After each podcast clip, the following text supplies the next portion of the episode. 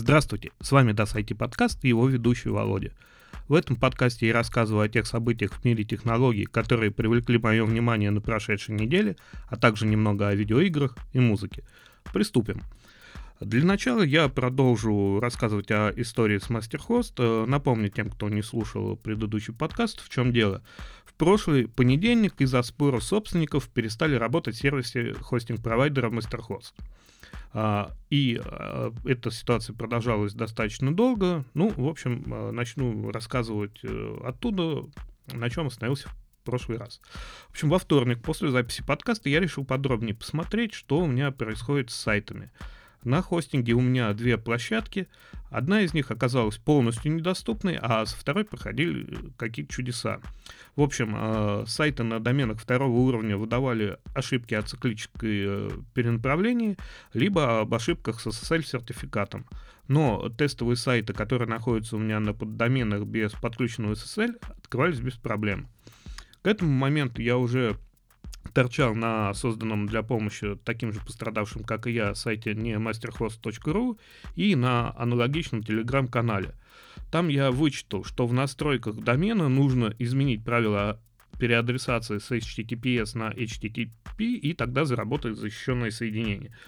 В общем, у меня каким-то чудом а, открылся личный кабинет, и несмотря на всю нелогичность действия, я действительно изменил настройку с HTTPS на HTTP, и у меня все сайты с сертификатами стали открываться без проблем, но именно на, естественно, той площадке, на которой они худо-бедно выдавали какие-то ошибки. Вот. Позднее мне пришлось э, как бы все настроить, следуя логике, но это я чуть вперед забегаю. В общем, остальное продолжало лишать, и вставать оно не собиралось. Поэтому каким-то чудом было то, что в среду днем поднялся сайт Роскосмоса. В общем, сразу же появились э, слухи, что MasterHost крупным заказчикам все отдал, бэкапы там, настройки, э, позволил забрать э, домены и переехать куда им угодно, а на простых пользователей забил. Ну, суть потому, что новостей от хостера никаких не было, да, и всю среду ничего не работало.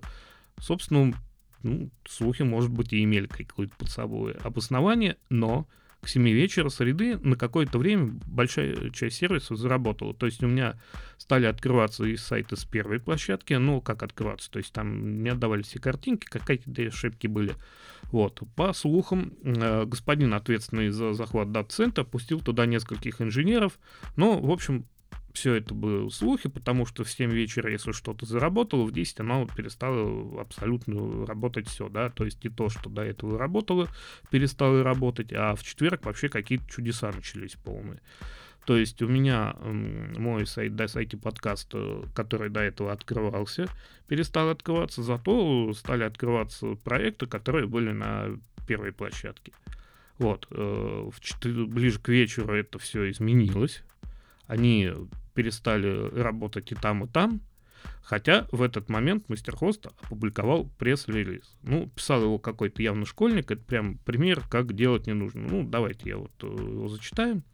Работа сервисов MasterHost успешно восстановлена. Уважаемые клиенты, рады сообщить, что ООО MasterHost удалось достигнуть договоренности относительно права использования ресурсов дата-центра. Путем сложнейших многодневных переговоров мы нашли компромисс со второй стороной. Нашим специалистам полностью открыт доступ в дата-центр, что не только означает полное восстановление работы сервисов, но и предотвращает возможные сбои в будущем. Мы приносим искренние извинения каждому клиенту, который пострадал из-за проблем в нашей компании. Мы благодарим вас за проявленное терпение и направляем все усилия на обработку ваших заявок и на оперативное урегулирование вопросов предоставлением данных и компенсаций. Это было тяжелое время для нас всех, но мы полностью готовы открыть новый этап своей работы. Скажем так, на момент публикации это пресс-релиз мало соответствовал наблюдаемой действительности, потому что, как бы, э, по их словам, все работает, а я вижу, что не работает ровным счетом ничего. И вообще новый этап своей работы можно было бы как-то открыть иначе. Ну, например, без вранья, да, то есть, ну, как бы если не только я, а люди в Телеграм-чате писали, что у них тоже есть проблемы, что сайты то открываются, то не открываются, какие-то непонятные ошибки то если сайт открывается, то выдает ошибки в базы данных. Принципе, логично предположить, что если предоставили доступ специалистам, и они начали включать оборудование, то какое-то время требуется там для его настройки, потому что, скорее всего, там и ядро сети э, пострадало, и еще какие-то там моменты могли быть. Но факт остается фактом. Не надо выпускать пресс-релиз и писать, что у вас все работает, когда у вас явно ничего не работает.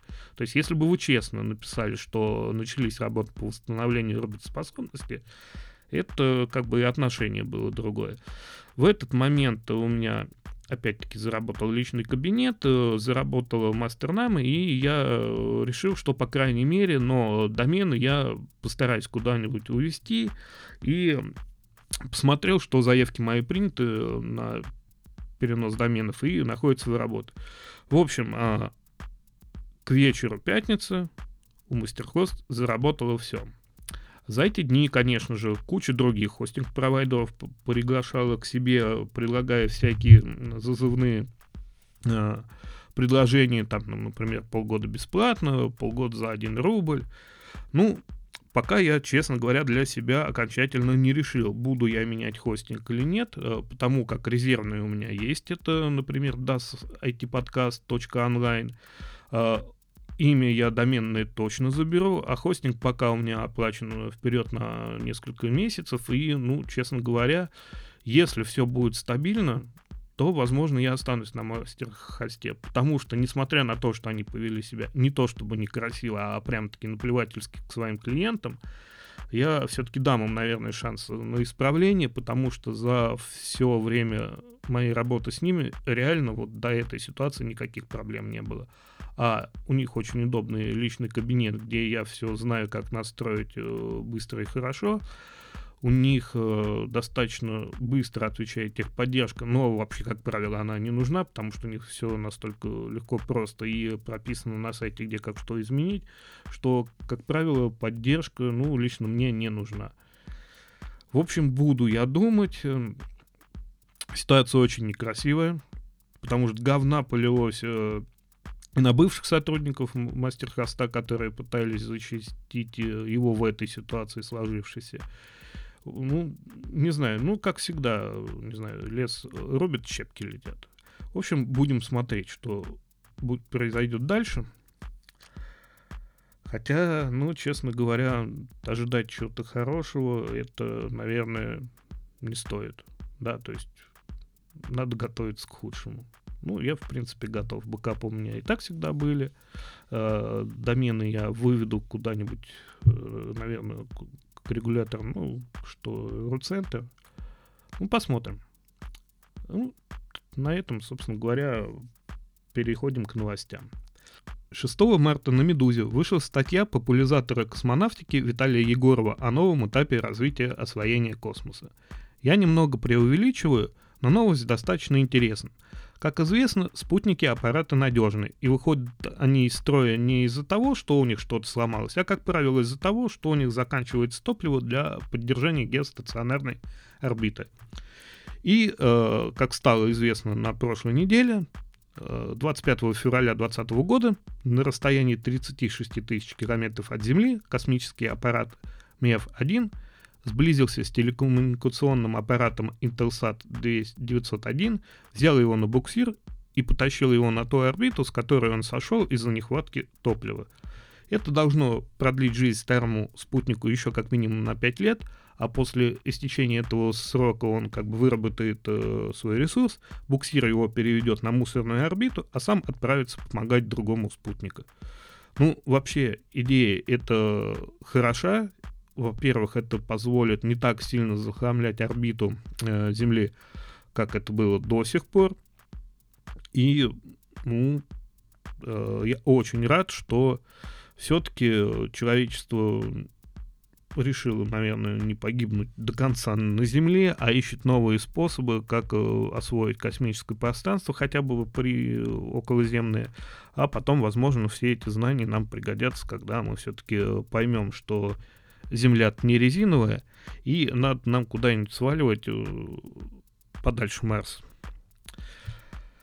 Новостей вообще, конечно, было не густо, все заслонил коронавирус, э, цены на железо будут расти, а учитывая то, что тут еще и э, с нефтью у нас проблемы, и рубль куда-то летит, в общем, по направлению к тому, куда он привык лететь во время всех кризисов. И стоит, наверное, э, закупаться железом именно сейчас. Хотя тут ситуация сложная. Intel объявила о том, что в следующем квартале выходит их процессор 10 серии на рынок. И поэтому на данный момент торопиться-то с покупкой процессоров из девятой линейки, ну, не знаю, наверное, не стоит. Все-таки стоит подкопить, затянуть потуже поясок и подождать выхода новых процессоров.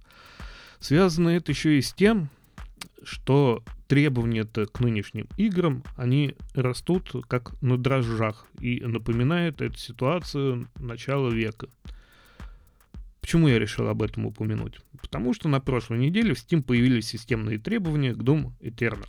Требования таковы. Ну, соответственно, Windows 7, 8, 10, Core i5 3,3 ГГц или лучше, Ryzen 3 3.1 или лучше, 8 ГБ оперативной памяти, NVIDIA GTX 980 с 4 гигабайтами, 1060 с 6 гигабайтами и прочее, прочее, прочее. И это минимальные требования. Естественно, после того, как такие требования были опубликованы, э, бурление говна в интернетах достигло, как всегда, нереальных масштабов. Поэтому через несколько часов после публикации этих данных ID Software, собственно, или кто там беседка, убрала их из Steam, и они пропали. А через несколько дней они вышли подкорректированные и с комментариями от разработчиков, э, что к чему. В общем, корректирование было достаточно странные. Они, собственно говоря, убрали из списка эту старую 970-ю карточку, поместив на ее место 1050 Ti с 4 гигабайтами. В 1060 они указали, а, холопы, ладно, и 3 гигабайта сойдет. И объяснили все это тем, что э, их игра э, достаточно требовательна именно к видеопамяти. Ну, собственно говоря, наверное, этим объясняется их э, заявление двухнедельной да- давности, что она потащит и выдаст прямо аж целых 10 тысяч FPS. Ну, собственно говоря, если у вас такие требования, то, может, и не стоит э, столько FPS-то выдавать в глаза прямо так беспощадно.